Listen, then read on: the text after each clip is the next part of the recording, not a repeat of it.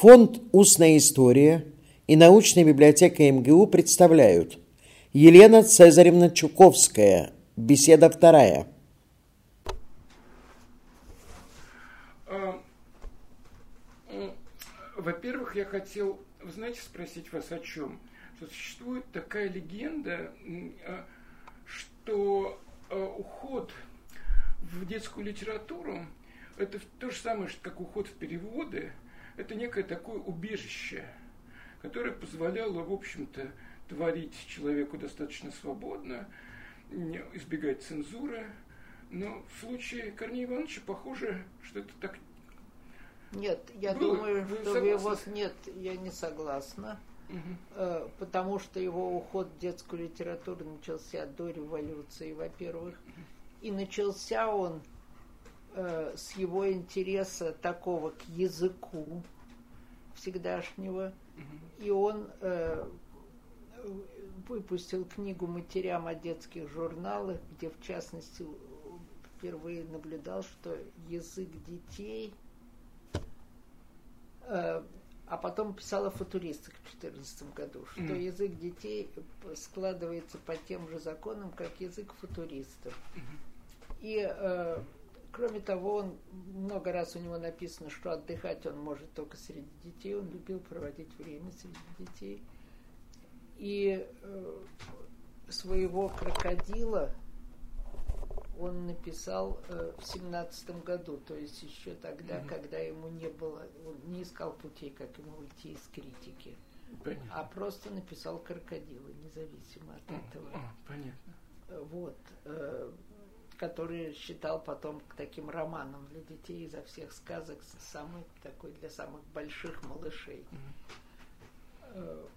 Дальше все его сказки, написанные в, в начале 20-х годов,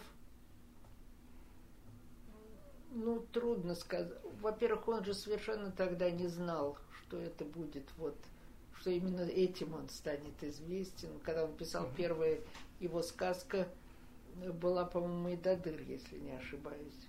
А потом э, первая книжка была Муркина книга, то есть книжка, да. написанная для младшей дочери, которой он очень занимался, угу. которую он рассказывал много, сочинял для нее, придумывал. И она была очень талантливой. И она была талантливой.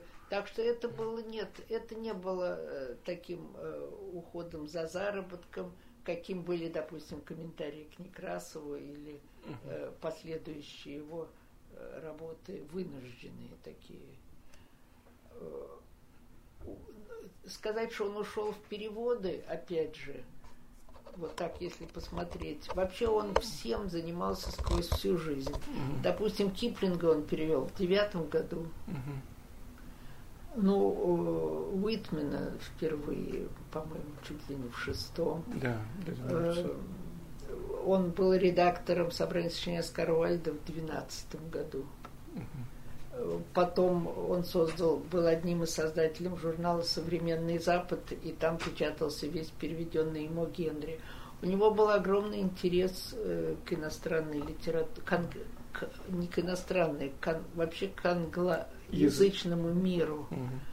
И он э, жаждал это все принести в нашу литературу, это его занимало.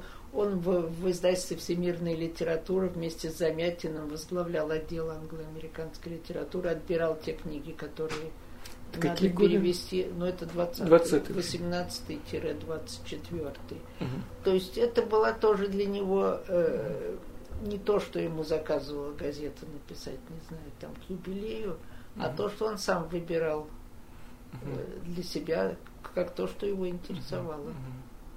И это и не стало, это и не было для него, и не стало убежищем, потому что, в общем-то, ну, он... в каком-то смысле стало, потому что mm. он перевел в результате Марка Твена, Геккельбери Фина, Э, Робинзона Круза, барона Мюнхгаузена и сказки Киплинга, и все это, и о Генри, угу. и немножко Конан Дойля. Угу. И все это книги, которые издаются вот сейчас, я даже изумляюсь, ну так я получаю авторские экземпляры, скажем, у Генри издается бесконечное число раз «Короли и капуста». Да все они, Робинзон Круза издается бесконечное число раз. Э, Мюнхгаузен постоянно издается. То есть все эти переводы живут и сейчас. Да, кстати, насколько я знаю, Генри почти забыт в англоамериканском мире. Да, я даже немножко да. удивляюсь, но он издается без нажима как-то. А потому что, да, бывает, что перевод это другая жизнь книги. Ну, королей и капуста, вот я сейчас как раз по украинским делам угу. вспоминала королей и капуста, очень похоже. Как там бегут эти банановые президенты. Понятно, понятно. Вот. А, и а, вы знаете, еще у нас тоже это не только от меня вопрос, но и от моей жены тоже. Потому что мы бываем в музее, и нас всегда не удовлетворяет, что мало очень рассказывают про Марию Борисовну.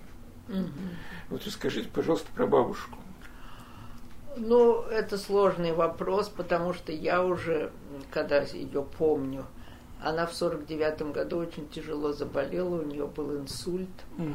э, и последние лет 6-7 она была просто тяжелым инвалидом.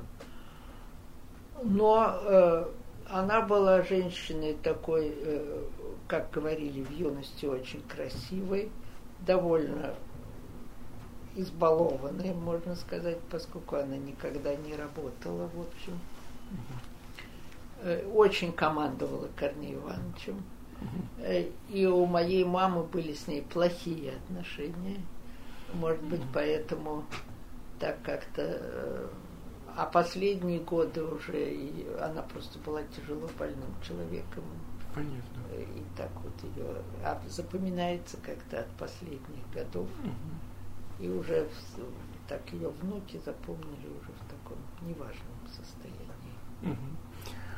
А, а, а, тоже вот моя жена обратила внимание, что в дневниках Э, э, Корней Иванович э, обращается к ней только Мария Борисовна и МБ. Да. Это были такие старомодные отношения на «вы»? Да, нет. Ну, как-то это тоже, наверное, с годами установилось. Да, он называл ее Мария Борисовна или Маша. Нет, ну, все-таки Маша. Маша. Да. да ну. угу. Вот. Еще, вы знаете, очень мало известно про вашего дядю Бориса. Ну, про дядю э, вообще сохранились его письма, э, которые, к сожалению, мы не могли напечатать вот в собрании, потому что э, там принцип такой, что можно было только письма Корнея Ивановича, если бы были его письма. Да. Тогда бы можно было хотя бы в примечаниях поместить mm-hmm. письма Бобины, но не сохранили. Дело в том, что он значит, он жил, когда началась война, он же был в Москве. Он был гидроинженером и имел бронь, то есть мог не идти на войну. Но когда вот это все начало раскручиваться, он, я помню, прислал записку в Переделкино и ушел в ополчение. Угу. И очень быстро там погиб, как все наше это московское ополчение, то что угу. э, перестали от него приходить письма Да-да. уже зимой. Угу. Он погиб, и его сын остался, вот его бабушка и дедушка воспитывали Женю. Угу. Э, ну, портрет его висит у мамы в комнате, все его вспоминают как человека очень достойного, э, прямого, увлеченного, но он был совсем не литературный человек. Угу. Он был гидростроителем. Угу. Корней Иванович много о нем пишет в дневнике. Угу. Нет, он там есть. А э, у меня такой странный вопрос. А вы не помните дату его рождения? Это десятый год, вот когда да. именно? Ну, есть письмо Репина, что вот просто рождается. Э, письмо Корнея Ивановича к Репину можно посмотреть. Ну, э, потом что, Да, у вас есть этот сборник? Э, нет, этого Переписка нет. с Репиным. Нет.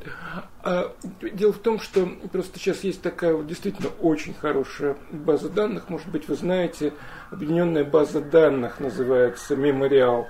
Но это о потерях в войне. Да, и, кстати, вот есть 15-томник какой-то вот mm-hmm. о потерях в войне, и там есть Борис Корнеевич, я видела даже.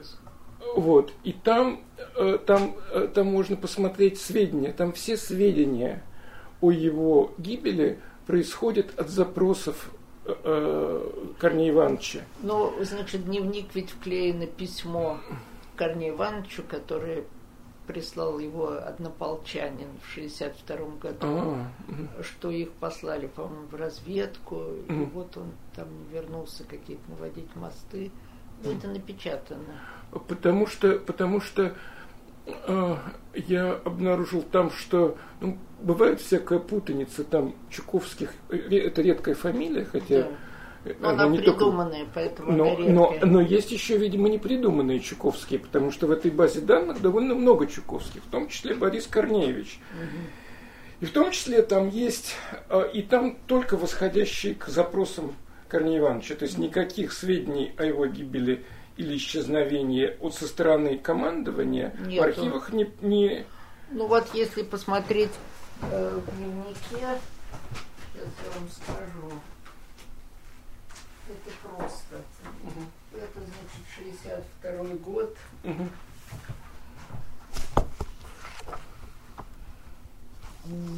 Сейчас проблема здесь. А, Ничего еще? мешает. Нет, не страшно. Чайковский. Что такое? А, вот Боба. Вот Что-то где-то должно быть 300. Например, 43. Вот, пожалуйста, здесь напечатано письмо. Многоуважаемый Корней Иванович, отец ну, поздравляет. Многие не знают, что в прошедшую войну вы потеряли сына. В первые дни войны я вместе с ним был в армии. Хочу об этом вам рассказать. Мне пришлось с ним пережить солдатскую жизнь в июле, августе, сентябре 41 года. Вначале я не знал, кто этот веселый, вместе с тем серьезный, молодой, симпатичный человек. Потом мне сказали, что это сын Корнея Чуковского. Тогда пригляделся к нему внимательно, нашел много черт, схожих с отцом. Как сейчас помню, он был высокого роста, брюнет лицом похож на вас. Помню, что у него был друг, пониже ростом, студент четвертого курса, инженер по гидросооружениям. По-моему, к этой области имел отношение ваш сын, так как этим двум солдатам было поручено восстановить плотину в одной из деревень, где мы сооружали оборонительные укрепления. Они с этой задачей справились успешно. К нам приходили представители общественности и объявили благодарность вашему сыну и его товарищу. В дальнейшем ходе военных событий нас разлучили. Мы были в одном взводе, потом меня перевели в штаб батальона, с тех пор я его больше не видела. Все это происходило в 13-й Ростокинской дивизии города Москвы, Народное ополчение. Всю войну я помнила о вашем сыне. По демилизации приезде в Москву разыскал телефон вашей квартиры, позвонил и разговаривал с матерью, справлялся. Ну, то есть он не знает тоже ничего. Не вернулся ли ваш сын, но он не вернулся. Память о нем у вас Да, всех, хорошее поверьте, письмо. все, кто соприкасался с ним, тем более ел из одного котелка, никогда его не забудут. Город Пенза. Может быть, есть что-нибудь новое в известиях о вашем сыне, буду очень признателен. Но нового ничего не было. Вот, нет, вот я, знаете, удивительную такую ну, просто я э, э, по-разному бывает, я нашел в этой базе данных, что там есть запись э, о гибели в немецком лагере на территории Франции. Э, Совпадает год, день рождения 30 мая, но Чуковский Александр. Но поскольку там был- могла быть, это записывали Нет, по нет, памяти, он родился, мне кажется, в июле. потому что по, об этом Александре Чуковском нет никаких данных о его там, то, что он пропал без вести. Конечно, там очень неполная база. Конечно, Ну, там Александра пропал- никакого нету у нас вообще. Э, э, Ну, это могла быть путаница в именах. Просто, может быть, э, Нет, ну если бы он был во Франции, он бы уже проявился. Нет, во Франции в 1942 году в немецком лагере на каком-то острове этот человек по- погиб. Вот Лида Коля. Нет, это не то. Сейчас. То есть это должно быть упоминание Бориса. Странно. 129. А, там он еще не назван. Значит, он в десятом году родился сейчас. Десятый год.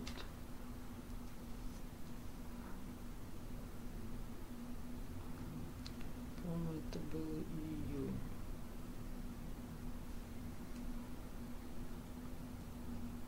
Да, и здесь даты. Вот, 30 мая старого стиля.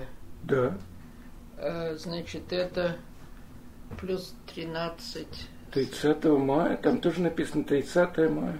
старого стиля. Старого стиля, но там 30 мая. В этой, в этой, ну, совпадение, Вот, пишет, э, значит, Репин в это время писал портрет Корнея Ивановича. Он, Корней Иванович ему пишет, сегодня нашему сеансу не быть, Марья Борисовна рожает дома, э, роды осложнились, хлороформ, два врача, чем кончится, не знаю, э, Ну, ну, прийти там- не могу. Да, вот это, значит, э, по письму этому.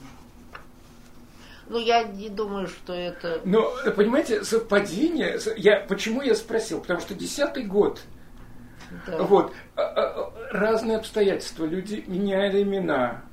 Вот, чтобы, Ну да, предположим, но- чтобы не не повредило отцу, что попал в плен. Мало ли какие могут быть соображения.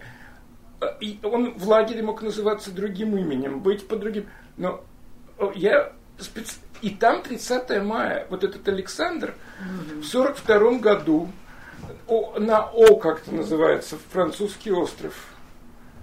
Вот, э, и написано 30 мая. Это А всё- что с ним дальше случилось?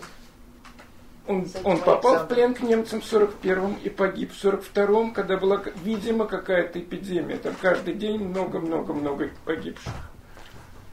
Ну, во всяком Вот случае, этот, вот этот, вот вы этот знаете, э, это вообще вот гибель такая как непохороненного человека. Э, Я могу сюда добавить историю с моим отцом, которая Мгм. абсолютно совпадает с э, вот по, э, то есть э, это проверить это невозможно. Значит, отец был в Москве, когда началась война, но его вторая жена с сыном оставались в Ленинграде. Он поехал за ними. И въехал в Ленинград 9 августа, когда они выехали, они разминулись. И он оказался в Ленинграде. И закрылась блокада. Он был не военно обязанный. Значит, дальше что с ним было, я не знаю. Значит, известно было, как мне рассказывали ленинградцы, что он вместе с художником Кернарским нанял грузовик уже, и они выезжали через Ладогу. И не приехали, погибли. Так, значит, они погибли, и все.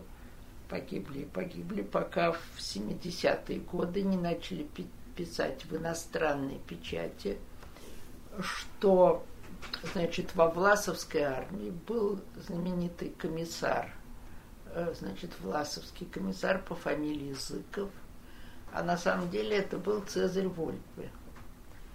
Значит, это установили, э, что он кому-то сказал, что он, что он очень хорошо знал стихи, и кому-то сказал, что у него была статья о Веневитине, а статья о, Вене, была как раз у Цезаря Вольпе. Значит, это стало сюда кругами доходить. Я восприняла это сперва как такую просто очередную атаку на Лиди Корнеевну. А значит, вот э, сын, то есть мой брат сводный Саша, был э, очень замечательный человек и э, засекреченный, э, по-моему, чуть не главный инженер Рубина. Значит, и он однажды просто в ужасе явился уже в 90-е годы с какой-то очередной книжкой про Власова, где опять писалось, что вот этот Зыков – это Цезарь Вольпы. А это было еще очень интересно мне, потому что когда печатался, когда вот я печатала «Архипелаг», то все мне, совсем я была согласна, но там же была глава о власовцах. И я с ней стала очень сильно спорить. И с- ну, я говорила, что они предатели, они дали там присягу, и все. А моего отца бы просто расстреляли. Поэтому вот так представить себе, что он, значит, еврей во Власовской армии, очень было трудно. Э, И вот этот слух ходил, ходил, пока в 97 году мне не позвонили из «Известий» и сказали, что вот пишут нам из Америки опять, что этот самый Зыков, это Цезарь Вольф. Я очень обрадовалась, говорю, давайте вот разбираться. Значит, у меня есть почерк, у меня есть фотография. Фотографии этого Зыкова были напечатаны, это другое лицо. Вот проверяйте там как хотите. Значит, и проверили, что это появилась в известиях статья, скрывался под своим именем, что был этот Зыков, что это, это был действительно Зыков. Мгм. Ну, а отец Аки погиб на Ладожском озере. Но так как доказать ничего нельзя, то когда являются вот такие Александры Чуковские или А какой, какой смысл был э, э, Зыкову э, э, называться именем еврея? Нет, он никаким... Нет, он не назывался именем... Он назывался Зыковым. Ну, он как бы намекал, что И у ничего меня статья... не- э, Или у а Зыкова тоже, а при- нет, тоже он- была статья о Веневитинове. У, у, у- Нет, это я не знаю. Просто я так далеко в его биографии не вдавалась. Мгм. Но во всяком случае, э, значит, этого Зыкова, причем еще в конце войны расстреляли. То есть считалось, что как-то его разоблачили, что он еврей, расстреляли. Ну, как писалось вот во вс- Где это писалось? А, немцами, рас- расстрелян- немцами Да. был расстрелян. Но дело в том, что э, у меня даже папка есть, и я собирала все эти документы.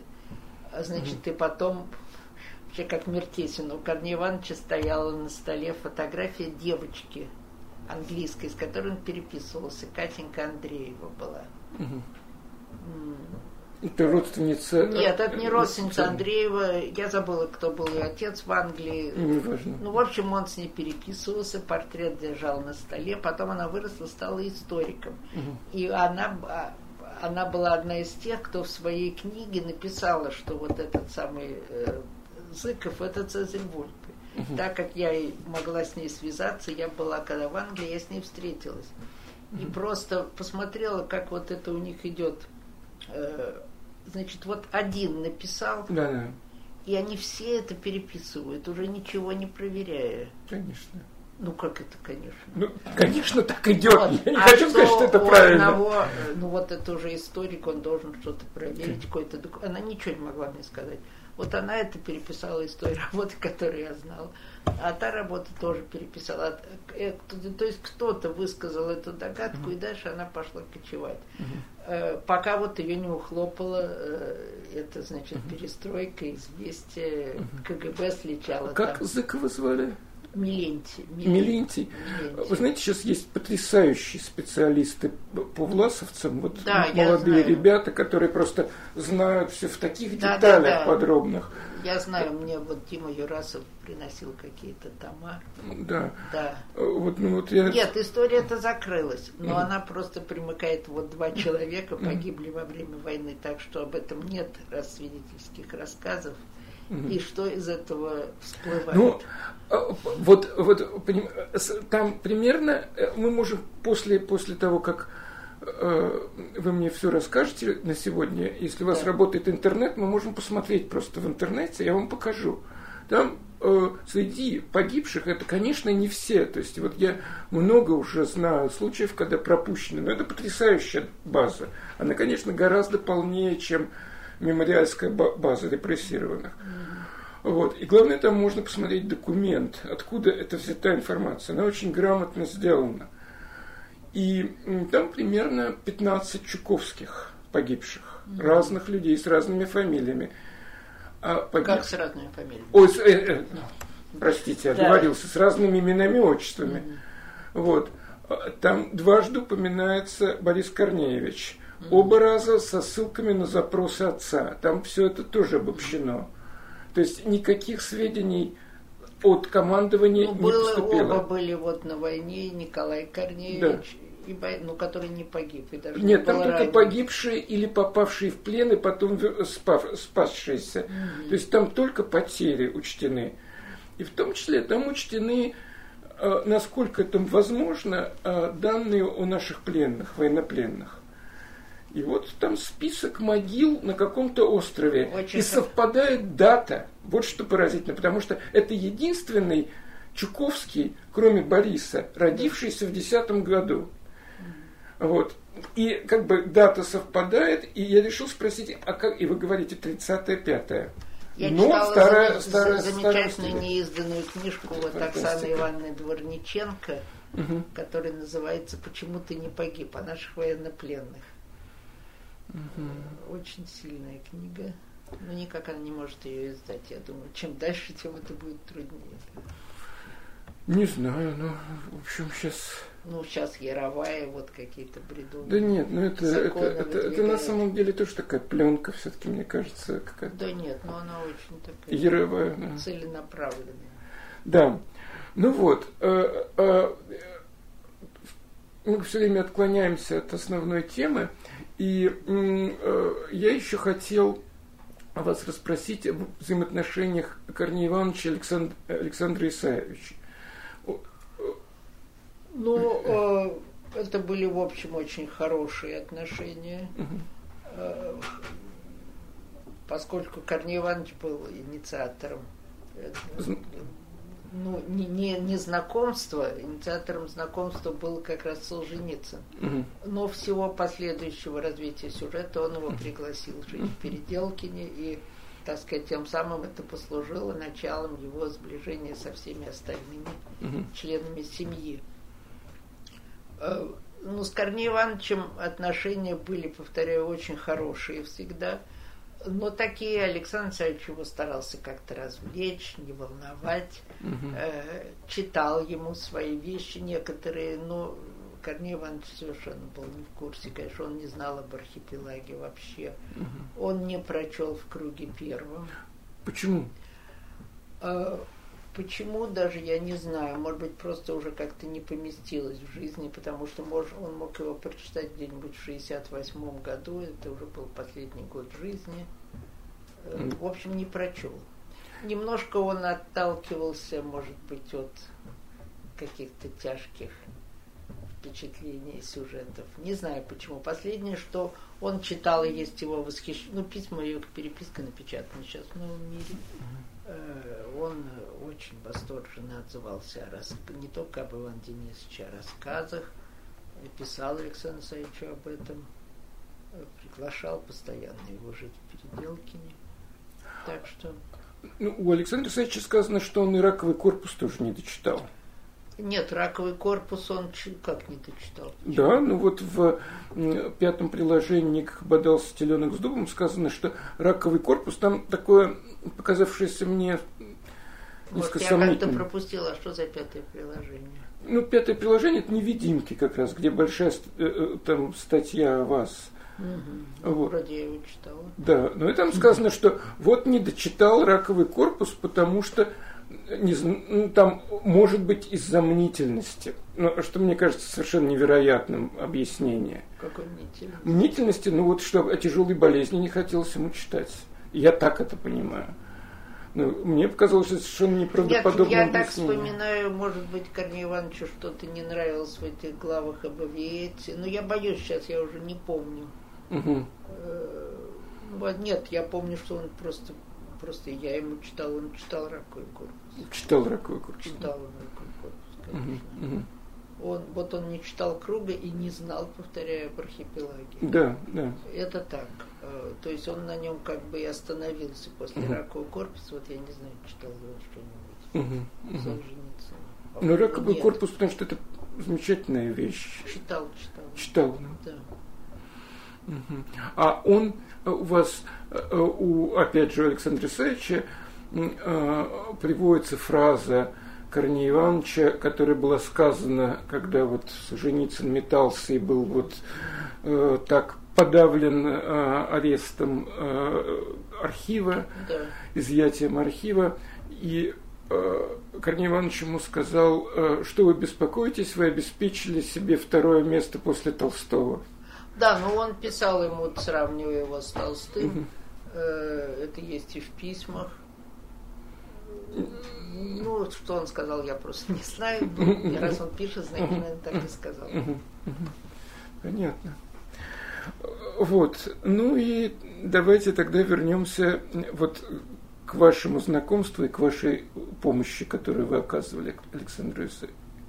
Ну, уже, по-моему, мы ее осветили. Нет, что вы, мы только, только, вы только познакомились с ним. Угу. Вот. Ну, мы познакомились.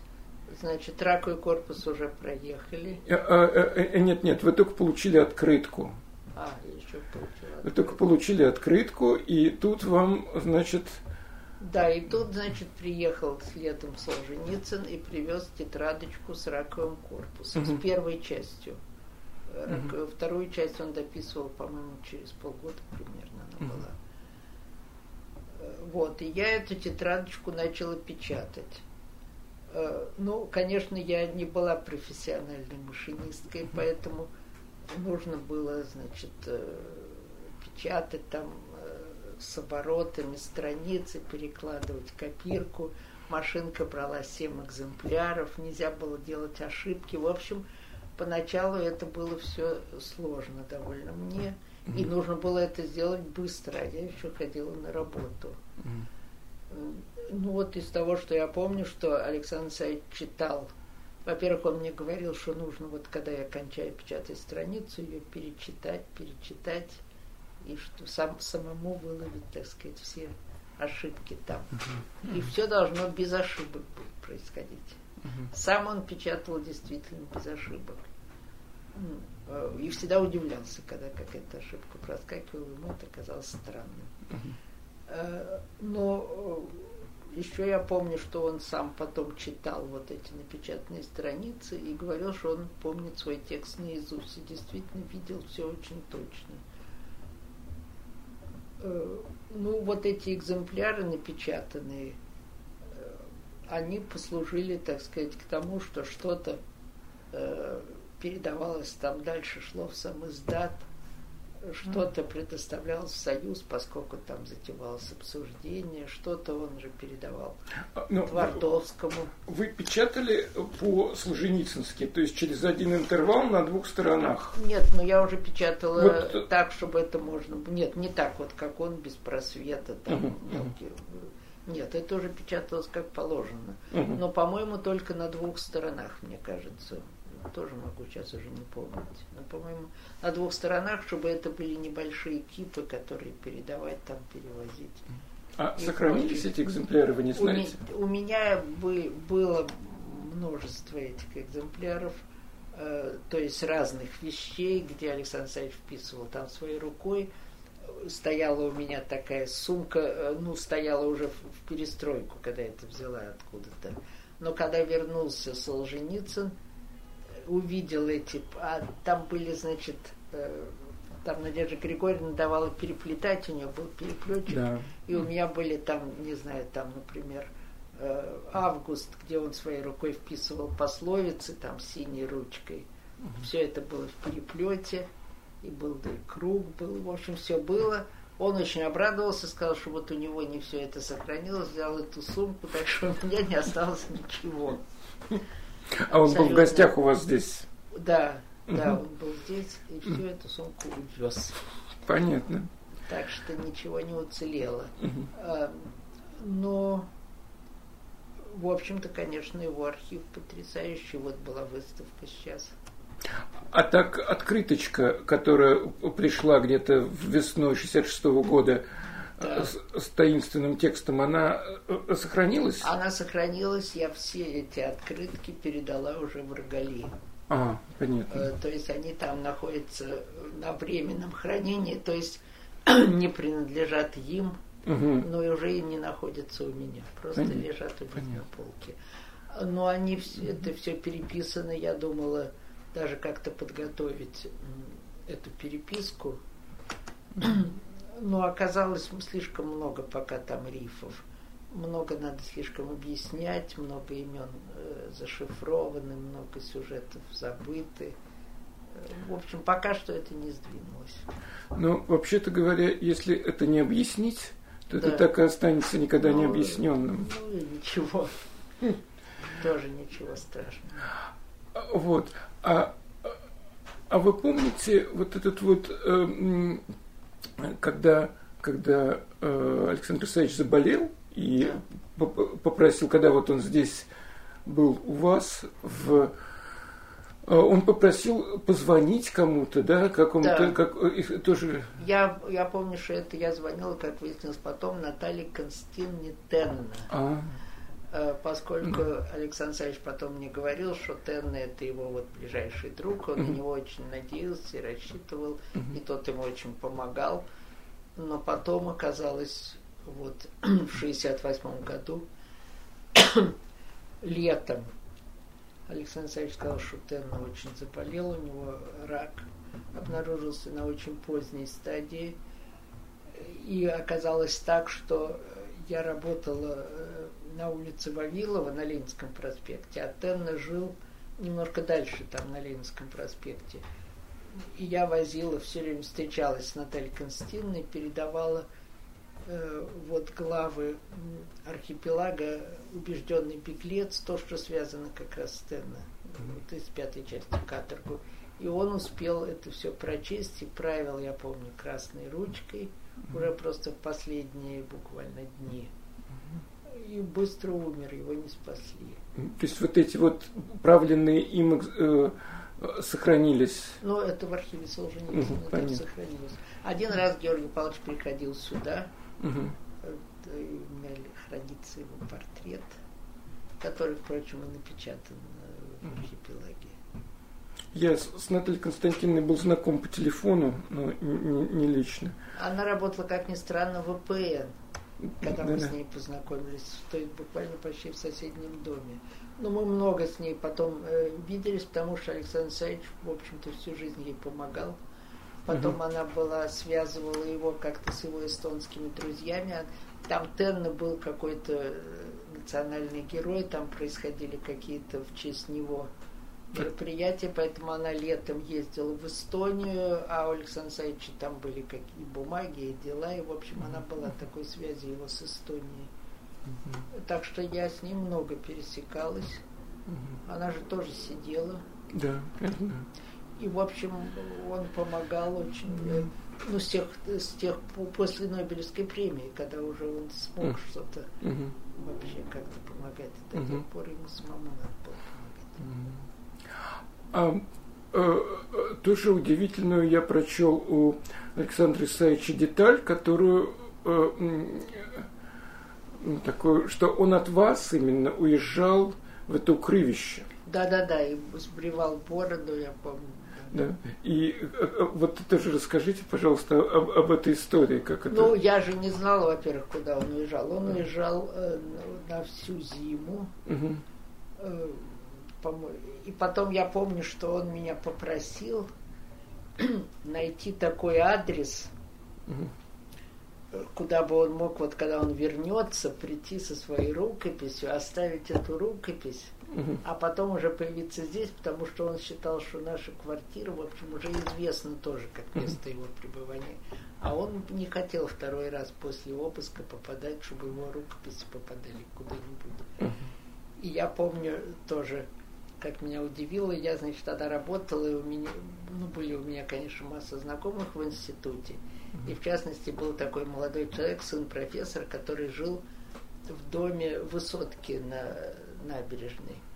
И вот я, а я с ним ходила обедать, очень как-то часто мы с ним виделись. И вот я его спросила, что нельзя ли, даже не называя фамилии, чтобы вот кто-то к вам зашел и оставил там на время э, свою рукопись. Он сказал, что он подумает, потом сказал нет. Вот. А, ну, я не знаю, как Александр Алексеевич вышел из положения, но, по-моему, к нам архипелага, то есть здесь он был в этой квартире, когда уже он присылал главы, но, по-моему, так вот целиком он его сюда не приносил. Сюда? Да. Хотя я здесь его печатал, первую часть. Но это было только уже частями. Первую часть, то есть Первую книжку. Первый, первый том. Да, первый том. Угу. Но это было уже, это уже было, это было 68, 68 года. года. Да.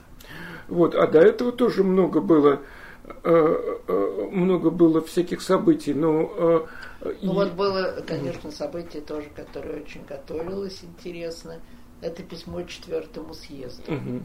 Значит, это очень рано все Александр Царев затеял, вот к тому, насколько трудно было его опередить. Угу.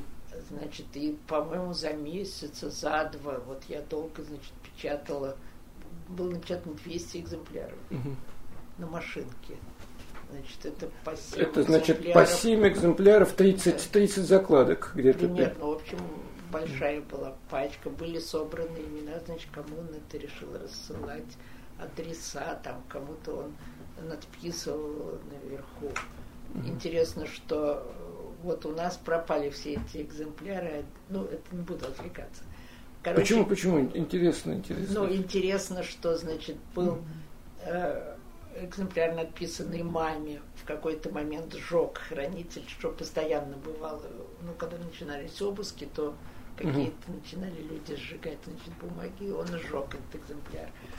А потом, значит, уже когда разрешили упоминать Солженицына, пришел Можаев ко мне и говорит, с которым у нас были очень хорошие отношения, давай мне, э, вот нужно письмо четвертому съезду, Коротич напечатает.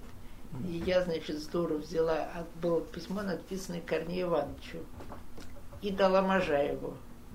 И, короче, зацапал это письмо, ничего не напечатал и не вернул. Значит, я говорю, Боря, давайте письмо обратно. Короче, потерял. Потерял есть, в кавычках. Да, все. И не, Ничего себе, и не напечатал, и потерял. Mm. Вот. Но все эти письма, значит, были, вот Тенна, например, их бросал в разных там да. районах. Mm-hmm. Москвы, о чем mm-hmm. пишут. Ну, тогда я это, кстати, не знала. Ну, в общем, они рассылались что-то там.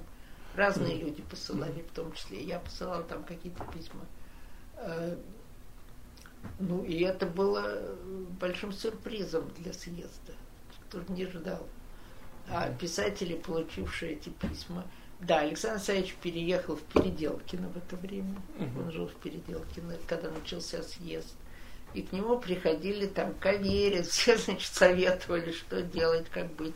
Он всегда считал, между прочим, что это не только его дело, что это не его они должны защищать, а они должны защищать э, литературу от цензуры. Ну, вот, поэтому он очень активно там им давал советы, встречался сам, со многими там писателями. Ну, он дружил тогда с Комой Ивановым. Сан Саныч очень его любил, всегда с ним советовался, это да. все правда. Ну, Но, ну, э, он э, несколько раз Кому заявлял, что там он писал значит, какие-то страницы архипелага. Ну, что он написал кусочек, э, кусочек про э, Флоренского, что э, им написано, и что это включено. Ну, в этом ничего нет удивительного. Ну, вы знаете, это я вообще... там тоже фразу да? написала, я вам рассказывала. Ну, однако же я же не говорю, что это... Ну да, а вот, кстати, в связи с этим, э, рассказ вот «Белый котенок», это все-таки написано Тенна или это ну, по рассказу то, Тенна переработано то, что я, вот «Белого mm. котенка», это было э, написано, ну, как я видела, это была рукопись Солженицына, uh-huh. которую он дал Тенна, и Тенна ее правил, уточняя там какие-то uh-huh. вещи, как бежали, что там Жданок ну, в общем, какие-то детали. Но он не писал этого текста из того, что видела я. Mm-hmm. А, но поскольку Кома заставил задуматься, э, то что я видел? У Александра Царевича, во-первых, давали воспоминания. Например, у него были воспоминания Скрипникова из того, что я помню. Yeah. Ну, это вот э, меня память подводит. Ну, в общем, у него были, конечно, воспоминания. Были, конечно. Потом он э, встречался постоянно с этими своими свидетелями, он их записывал. А вы помните кого-нибудь из них? Ну, из них Гершуни я видела. Ну, конечно, Наталью mm-hmm. Ивановну Столярову я да. видела постоянно. Угримову видела, Лихачева видела. Нет, видела. А с Лихачевым у вас здесь он встречался? Ну, я нет, в связи с э, Архипелагом он сейчас не у нас, я его видела уже как-то позже. Uh-huh, uh-huh. Ну, вообще Дмитрий Сергеевич а, с ним здесь да, встречался, есть... и потом я с ним встречался в Ленинграде, в общем, много раз. Он же очень пострадал, Лихачев, из-за Солженицына. Я потому, слышал об этом, расскажите, пожалуйста. Потому что, значит, он был, Александр Саевич пересылал, когда он написал «Август», он собирал э, мнение ну, своих каких-то читателей, которым он мог доверять. Составлена была такая анкета, и в частности он э, дал прочесть Лихачеву. Угу. Лихачев ему ответил большим письмом, а значит, поскольку у него вот всюду сидели такие помощники, ставленники, в Ленинграде была Воронянская, через которую Воронянская передавала мне, значит, как это все доходило до Солженицына. Все не по почте шло. Э, И Воронянская переписала это письмо Лихачеву, прежде чем передать Солженицыну. И когда э, у нее произвели обыск, изъяли, значит, это письмо, э, и, как рассказывал Дмитрий Сергеевич, у него был и поджог в квартире, и потом его же стукнули на лестнице, сломали ему ребро.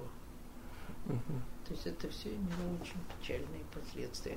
А в, в архипелаге, э, в первых изданиях, он к- Соловчанин Д там, по-моему, ну, то есть он Лихачев не назван. Да. Ну, Ну, поэтому спорить с тем, что использовались материалы, были бы, было бы странно. Я, я- я- я- не, не понял, спорить с чем? Нет, спорить с тем, что материалы, включенные, вошедшие в архипелаг, это собрание свидетельств и собрание разно, разнородных текстов, это было бы дико спорить. Александр Александрович говорил, что он очень любит строить, именно строить большие вещи, ему это интересно. Да. И у него это именно построено, вот как арестовывают, как везут, как живут, как Да, и так нет, далее. ну, И также мне ну, очень шутливо говорил, э, кстати, Миша Левин, что там цитируется песня его, и когда еще домой вернемся, по-моему, из сибирских дальних лагерей. Ну, может быть, я не точно цитирую. Ну, приводится в архипелаге, в общем, песня. Э, И Миша говорил, вот у меня там тоже четверостишие в архипелаге. Но это можно только в шутку сказать. Ну, и мы с вами говорили еще э, о 66-м годе, и в 66-м году э, Александр Александрович стал выступать в разных Институтах. институтах, да. Ну, он, собственно, выступил в одном институте, по-моему, востоковедения, если я не ошибаюсь, и вызвал всеобщий восторг. Э, У нас порторг нашего, нашей лаборатории была на этом выступлении и говорила мне, что ну это князь Мышкин. Князь Мышкин. Да, он их там всех потряс своим выступлением, читал главы из круга, Мгм. и его пригласили в наш институт тоже. Мгм. Э, и, по-моему, в Карповске. Ну, в общем, он задумал несколько выступлений. Эм, Но в нашем институте э, за, за час, по-моему, повесили объявление, что он заболел. И, в общем, ему не дали больше нигде выступить. Мгм. Это вот выступление было единственное, по-моему. М, Потом его записали, я знаю, в Институте русского языка, где у него были друзья, которые очень им интересовались, дорожили, помогали. И вот они сделали целый ряд записей в его чтение. Э, Ну, 66-й год, что еще? Это была вот подготовка. Э, В мае, я не, уже зап- запуталась, в мае 67-го был съезд, или в мае 66-го, по-моему, вот съезд писательский. Нет, э, в 67-м, по-моему, осенью В 67-го. мае, нет, что в мае, это я помню. Э, Вот, ну, значит, была история со съездом, который мы уже прошли. Да. И э, было обсуждение очень шумное ракового корпуса. Мгм. Александр Александрович записал, значит, там выступавших и рассылал излож... потом изложение этих выступлений вместе с, со... Ну, это все есть в теленке. И вы его перепечатывали тоже. Э, Ну, я его, да, тоже перепечатывала. Э, Но главное, что это все были такие, как бы сказать, атаки на союз писателей. Э, И был такой момент, когда вот казалось, что победа, что, что будут печатать раковый корпус и издадут сборник в советском писателе. И даже этот сборник был составлен, вот где-то я э, смотрела там по письмам, э, расположен он был так, значит, как сажают, как сидят и как живут на воле, значит, вот, э, значит, было, по-моему, ну, как сидят, это один день Иван Денисович, как живут на воле, это Матрёнин двор. И случай а, на станции Кречетовка. Да, а как сажается. Кречетовка. Да, вот была такая последовательность. Но ничего этого не состоялось, ни сборника, угу. ни печатания ракового корпуса. Ну, потом, значит, был э, архипелаг, эпопея с архипелагом, его перепечатка и отправка сразу же была пленка отправлена за границу. Э, и приступил к работе над кругом. Значит, он переделывал так называемый круг 87, угу. который у него был, ну, который он вот предложил Твардовскому для напечатания в круг 96, в круг, в котором было 96 глав. Причем Александр Исаевич, так как он был математиком, вот ему было важно, что 96 глав – это золотое сечение. Вообще он придавал значение цифрам. А что значит золотое сечение? Не знаю. Ну, только 9-6? Да. Ну, как Но... красивые цифры такие. Нет, это что-то значит. Ну, я просто не знаю. Понятно. Вот. Mm. В общем, значит, в этом вот окончательном варианте круга у него было 96 глав. И он очень изменил, конечно, как вы знаете, ну, всю, весь сюжет, так сказать. То был э, медицинский так называемый сюжет, а тут стал атомный. То есть это уже совсем другое дело. Вот, значит, этим он занимался. А это правильно ли мое впечатление, что Э, э, круг 87 был специально адаптирован для публикации. Да. Да, это То, вот ну, не только впечатление, а он прямо об этом и пишет. Атомный э, сюжет это как бы да, он у него изначальный. был изначальный сюжет, потом он его переделал для взял просто ну вот э, сюжет этот медицинский, который был там собственно известен. Э, и, э, ну, то есть он, ну, понятно, что человек ни в чем не повинный, вот передавал там какой-то рецепт и все. А атомное это, конечно, совсем другое дело. Да. А, а что было добавлено к, к, к кругу 96? Там Какие было несколько глав. Дописаны? Ну, вот была глава такая, я помню, 44-я на просторе. То есть там, где вот едет он буквально в Нару.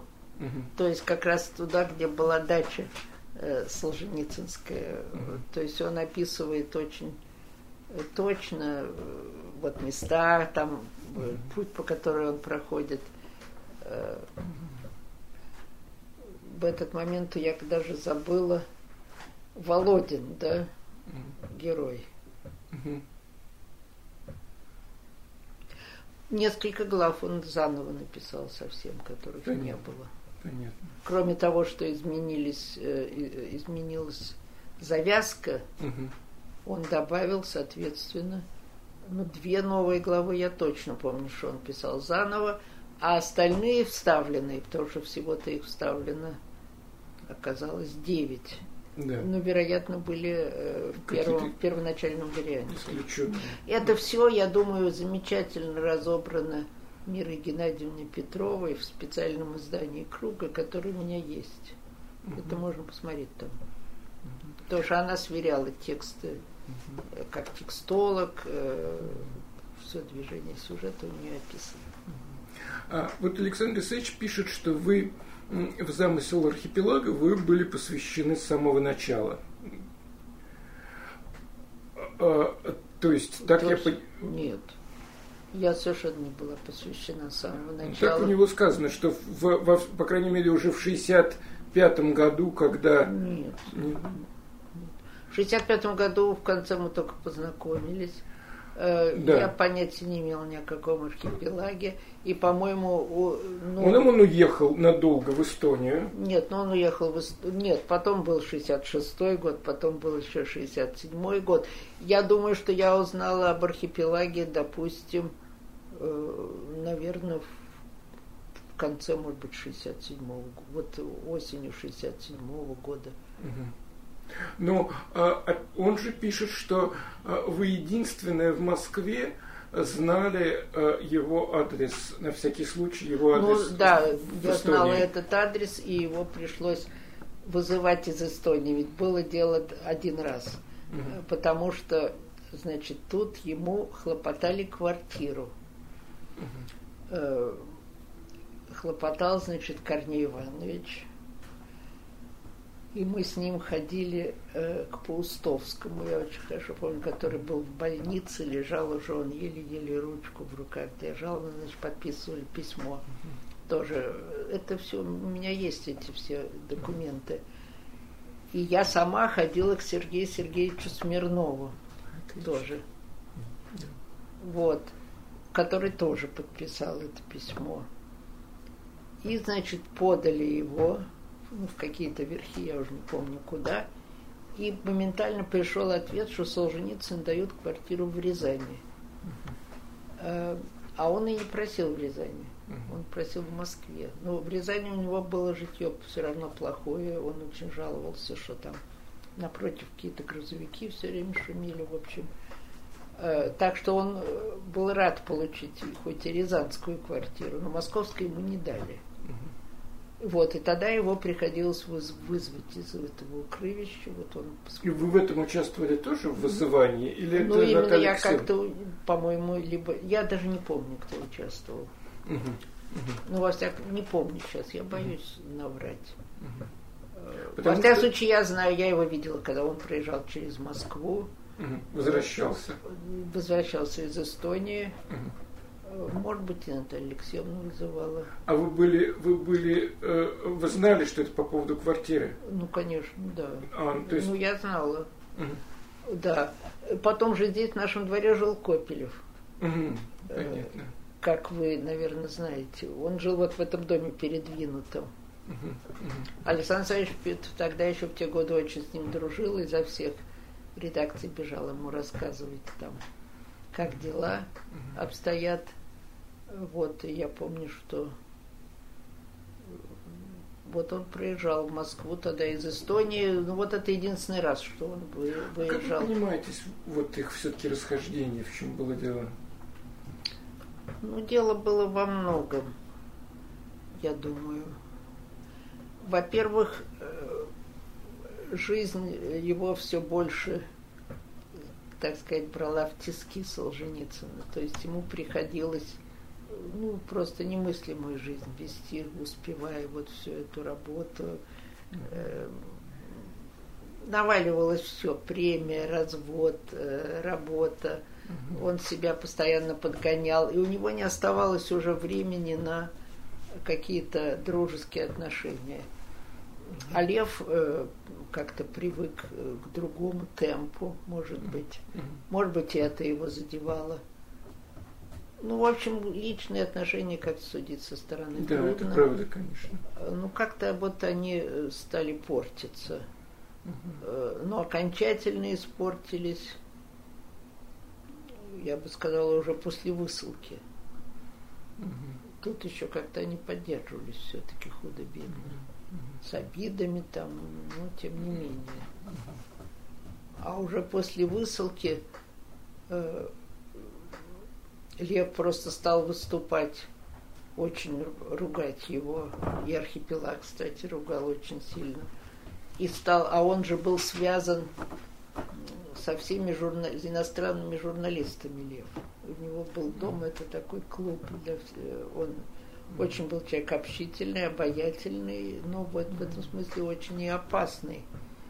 Э, он очень стал бронить э, Солженицына его книги.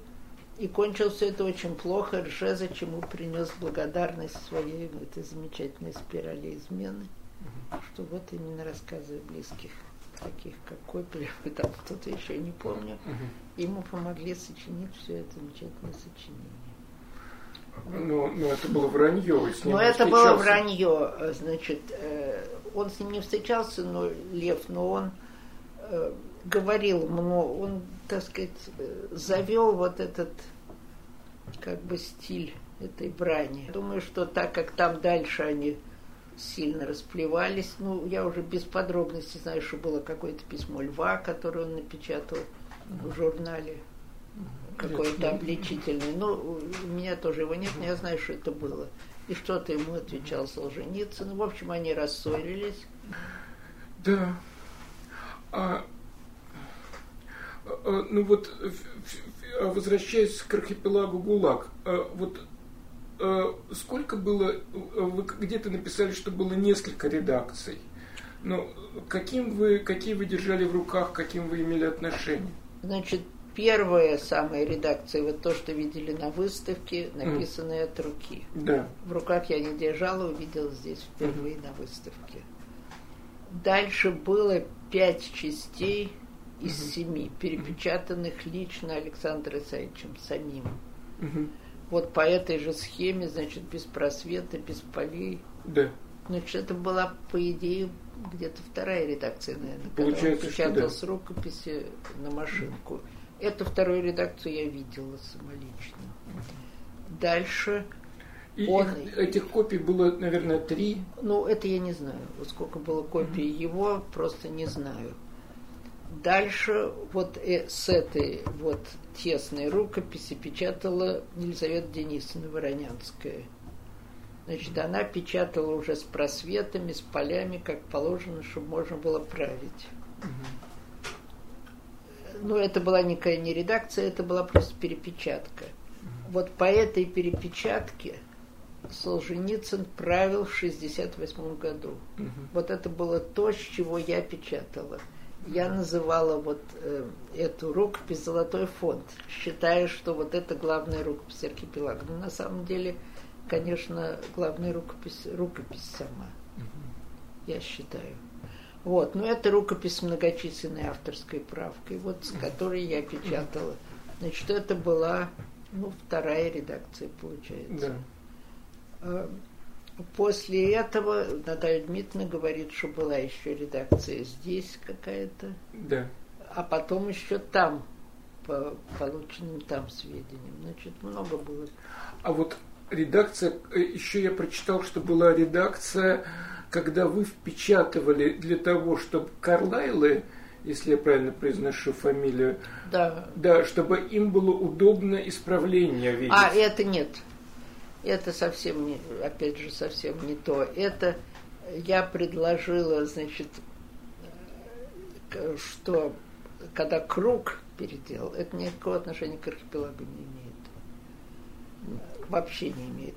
Это значит, когда должен был, был выходить перевод круга. Они тоже переводили и круг тоже? Да. Угу.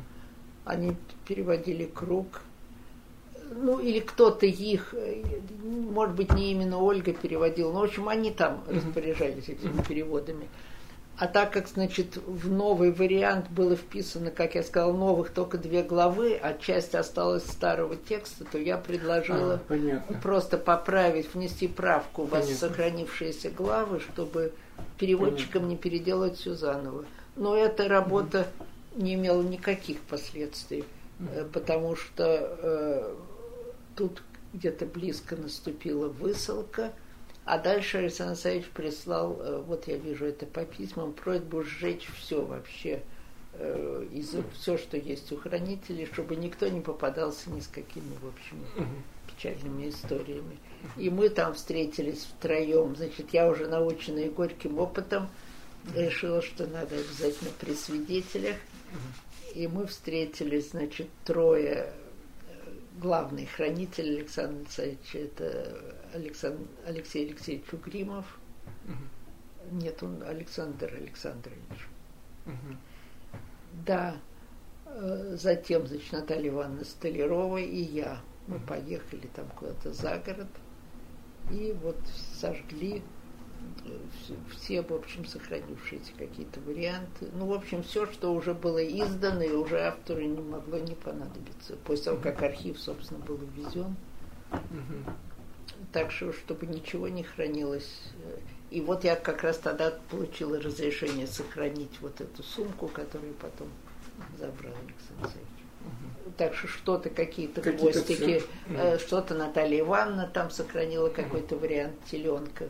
Потому что в теленке там были разные вещи, которые потом не вошли в книжку. Ну, в общем, какие-то хвосты ухватили, но в основном все было уничтожено. Да, понятно, понятно. А вот э, вы перепечатали э, в, в апреле, то есть э, Александр Александрович пишет, что вы брали отпуски и работали в целом Нет, я сначала э, печатала без отпуска, в, вот пока в Москве в апреле, а потом в мае мы поехали, значит... Э, Из апреля по вечерам вы успели перепечатать первый том архипелага да, ГУЛАГ? Да, успела. Тогда был у меня темп. Э, был темп, была хорошая машинка большая. Э, привозили мне, значит, и увозили куски этих глав. Угу. Вот, а Вы потом... ничего здесь не хранили, да? Нет, ничего не хранили. Ну, то есть была глава, вот, которую я печатала, там какой-то кусок. А потом мы поехали э, с Елизаветой Денисовной. Да вот в это самое Рождество на Исте, как называла, в Борзовку. И там уже печатали, я, значит, печатала второй том, а Елизавета Денисовна третий. Александр Александрович все это читал, тоже правил уже последние какие-то остатки. Приезжала Надежда Григорьевна и увозила все это сразу. То есть и там тоже были всегда, ну, только то, что в работе. И там, значит, когда мы напечатали, дошли до шестой части, вот это я помню хорошо, то Александр Александрович выкапывал ее на огороде. Значит, она была там закопана. Это шестая и седьмая. Шестая. Там. Вот я не помню про седьмую. Я помню мужичья чума, вот шестая часть, угу. была тетрадь рукописью. То есть она перепечаталась в первый раз. Угу. Это была первая редакция шестой части. И седьмой тоже. Угу. То есть вот то, с чем работал Солженицын, это был пять частей. Только шестая и седьмая часть, вот они вошли были зарыты только в 68 году. Угу. А, а, а в чем они были упакованы? Ну, это я не помню.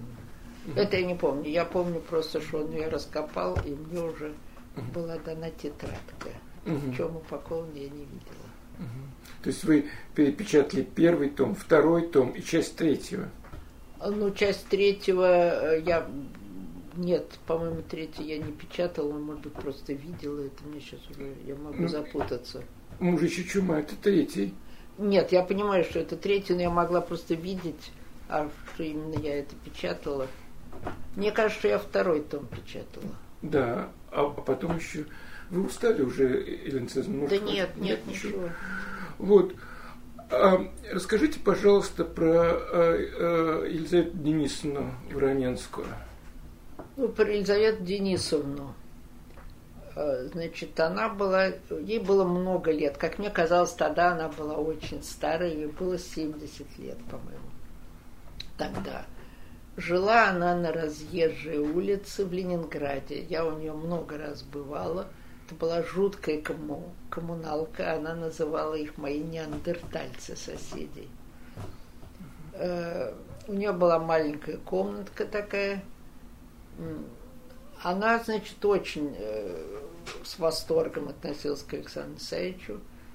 Писала, вот у нее был стиль такой очень, я бы сказала, литературный, экзальтированный, очень интересные письма. Она писала обычно мне. И я очень жалею, э, что, значит, Александр Саевич невидимки писать начал здесь. Их писал как раз Елизавета Денисовна и сказал, что вот у меня такие ее письма не очень интересные, а вот вы мне дайте, значит, которые, вот, которые ко мне писались, э, вот для этой главы. Я ему отдала все письма, какие были у меня. А потом, когда, значит, его арестовали в эту ночь, Наталья Дмитриевна жгла очень много из архива и сожгла все письма Воронянской. Честно говоря, мне не очень понятно почему и очень жалко, потому что какая-то мистика. Э, потом я искала ее фотографии, это была отдельная эпопея, потому что не было ни почерка, ни фотографий, ничего не осталось. Э, вот. И вот эти письма все пропали. Э, но я только цитирую вот ее, то, что она пишет там ну, какая-то ее запись об архипелаге, где виден ее стиль такой очень экзальтированный, я бы сказала. Она жила здесь, приезжала в Москву, жила здесь у меня. Э, ну, очень болела последнее время. И, и главное, что она мне писала, значит, вот ее, она отдыхала в Крыму, вот летом, когда все это случилось. А я в этот год попала в тяжелую аварию, была в больнице. И она мне писала, что она вот с подругой в Крыму, и что там они познакомились с каким-то человеком, который вот замечательно там ими интересуется, они ходят, там читают стихи. Потом он им купил, значит, билеты э, на поезд, и когда они приехали ехали из этого поезда, уже просто арестовали, и все. Дальше ведь ничего было неизвестно. Опять же, что с ними происходило. Значит, дальше э, приехал, был, я помню, жуткий ливень, я была в Переделкино. Э, и сначала тот же Кома, по-моему, позвонил. Э, первое пришло какое-то известие от Льва Зиновича, который был в Ленинграде. У него там какой-то знакомый сообщил, что что-то случилось с архивом вот у этого Леонида, как его, я забываю фамилию, да, Самутина его, у Самутина. Угу. Вот. Потом, значит, в Дикий Ливень приехал Эткинд из Ленинграда в Переделкино и рассказал, что его пригласили на похороны Елизаветы Денисовны, но когда они приехали, уже она была похоронена. И, в общем, ничего нельзя было понять, что случилось. И, и я тогда э, значит, взяла такси, поскольку ходить не могла, и поехала к Александру Савичу в Ферсановку, где он был на даче. Э, он мне нарисовал там план, но найти его было очень трудно. Я помню, что я стучала там в разные дома, спрашивала, где Солженицын, никто не знал. Но потом я шла мимо какого-то забора, услышала радио, это BBC, думаю, наверное, он за этим забором действительно оказался. То есть вы после аварии там ходили? Да, раз... я там ходила уже, ну я уже ходила все-таки, это был уже, э, ну вот, э, значит, и я вот ему привезла это известие, что конфискован не то архив, не то архив. Э, это было 1 сентября, я помню. Он в это время писал свое письмо вождям очень увлеченно. Вот, но он сразу же дал знать, то есть, чтобы печатать архипелаг. Быстро довольно выяснили, что все-таки архип, взят архип. Вот. Но с Елизаветой Денисовной я считала, что надо выяснять, что с ней случилось. Вот э, поехал этот Алеша Шиповальников. А Александр Савич ничего выяснять, в общем-то, не стал. И считал, что напрасно поехал Алеша. Э, что, в общем, как-то принял эту версию э, сообщенную. Почему? Ну, не знаю почему. Просто не знаю. Ну, вообще-то выяснять э, не очень просто было. То есть э, мы, в конце концов, э, ничего и не выяснили. Потому что Самутин, в общем, ничего не сообщил. Э, интересного меня, я с Самытиным знакомилась как раз у Елизаветы Денисовны, и это тоже была некоторая история. То есть мне не нравились власовцы, скажем так. И, значит, э, и я не хотела вообще с ним знакомиться. Э, но как-то я пришла к Елизавете Денисовне, и там был Самутин. Он, значит, со мной поздоровался, говорит, я не знаю, как вы ко мне отнесетесь. Я говорю, ну, я не знаю, как я к вам отнесусь, но к власовцам я отношусь плохо. Ну и дальше, значит, мы как-то поговорили, и э, так никаких впечатлений у меня не осталось а, от него. Какой, какой смысл ему был представляться сразу, что я вот власовец? Нет, ну это было известно угу. мне почему-то. То есть вам было известно? Да. Я знала про него. Да, Кто-то ну, я... Э, ну, довольно странно, странно так. Ну, да, ну вообще он странный. Вот если вы читали его потом то, что печатали. Нет, не читал. Ой, это все. Ну это же, это даже жена опровергла, что это все Ну, под, под, под, Это э, военно-исторический из-под палки, журнал из- нет, печатал это- какие-то это- гадости. Потом выпустила, жена опровергла, выпустила книжку, тоже не лучше. В общем, конечно, э, не знаю, какой-то не очень мне нравился. Ну, конечно, что не судить этих людей трудно, он просидел уже столько лет, что второй раз уже садиться ему не хотелось. Да, да. А вот откуда версия взялась, что э, Елизавета Денисовна присоединила э, присоединила э, к крохоткам молитву? Вот я не знаю ничего про это просто. Потому что Александр Исаевич пишет такой, ну, понятной досады, если это так. Вот она пустила молитву, хотя этого не надо было делать.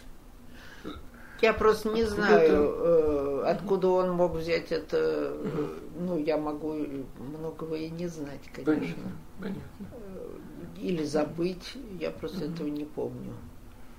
Ну, Елизавета Денисовна, да, она могла, э, конечно, как-то она этим жила Мгм. и очень увлечена была и перепиской, и, и перепечаткой, и самими вещами. В общем, Ну, Печатала гораздо медленнее, чем вы. Ну, я не знаю, Ну. ну, медленнее, может быть.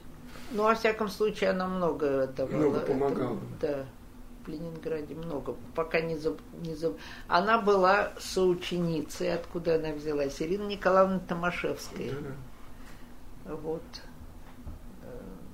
Но скорее Томашевская взялась от Воронянской, потому что именно Воронянская написала восторженное письмо Александру Исаевичу с предложением помощи.